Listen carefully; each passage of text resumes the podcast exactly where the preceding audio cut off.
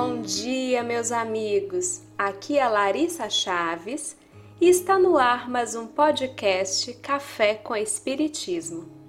O tema do nosso estudo de hoje é Destino e Livre-Arbítrio, com base mais uma vez no livro A Luz do Consolador. Recordo-me de ter lido na adolescência um livro no qual constava o termo Maktub, cujo significado seria estava escrito. Nessa época eu tinha quase 13 anos de idade e ainda não havia conhecido a doutrina espírita. Eu me perguntava sobre o que realmente poderia estar escrito ou programado e qual a graça de viver uma vida pré-determinada? Eram muitas as dúvidas sobre o tema. No texto que aqui estudamos, Ivone Pereira vem nos falar exatamente sobre isso no que diz respeito ao caso dos homicidas e suicidas. Estava escrito? Poderíamos nos perguntar. Seguem as palavras de Ivone. Uma das indagações que frequentemente ouvimos nas rodas dos iniciantes de Espiritismo refere-se aos casos de homicídio e de suicídio. Entendem os indagadores que o homicida traz consigo a necessidade ou destino de matar aquele sob cujas mãos futuramente sucumbirá, e estendem o sofisma aos casos de suicídio, entendendo que também o suicida reencarnou com o destino de matar a si próprio.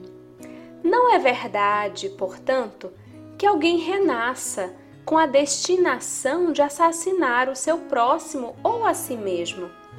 A lei de reencarnação foi estabelecida desde o princípio das coisas, tendo por alvo o progresso a evolução da criatura e não a sua desgraça.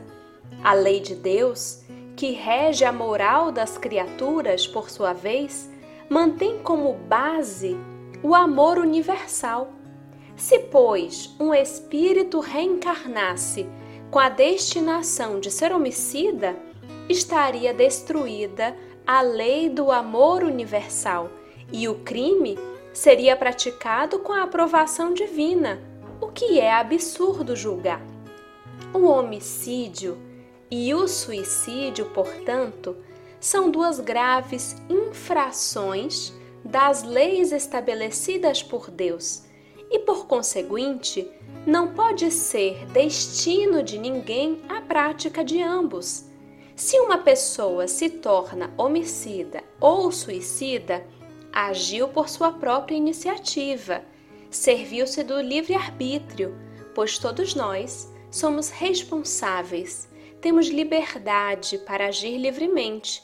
Não somos escravos nem autômatos, obrigados sempre a agir sob pressão de outrem ou de uma fatalidade cega. Casos há em que o espírito desencarnado, culpado de homicídio, se vê perseguido pelo remorso a tal ponto intenso que voluntariamente escolhe uma reencarnação em que sucumbirá também pelo homicídio, ou por outra forma dramática, sofrendo então penalidade idêntica à que infligiu ao próximo anteriormente. Todavia, aquele que por sua vez o assassinará não trouxe o destino de o assassinar. Fê-lo porque o seu caráter e seus instintos inferiores o arrastaram a isso, levados pelas displicências do próprio livre-arbítrio e não por determinação da lei de Deus.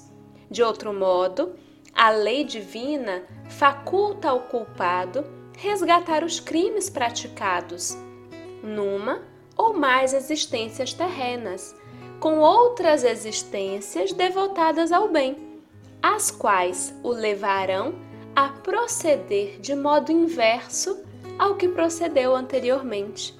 Ele poderá então salvar da morte trágica um ou mais indivíduos, com sacrifício ou não da própria vida, e exercer o bem de várias outras maneiras.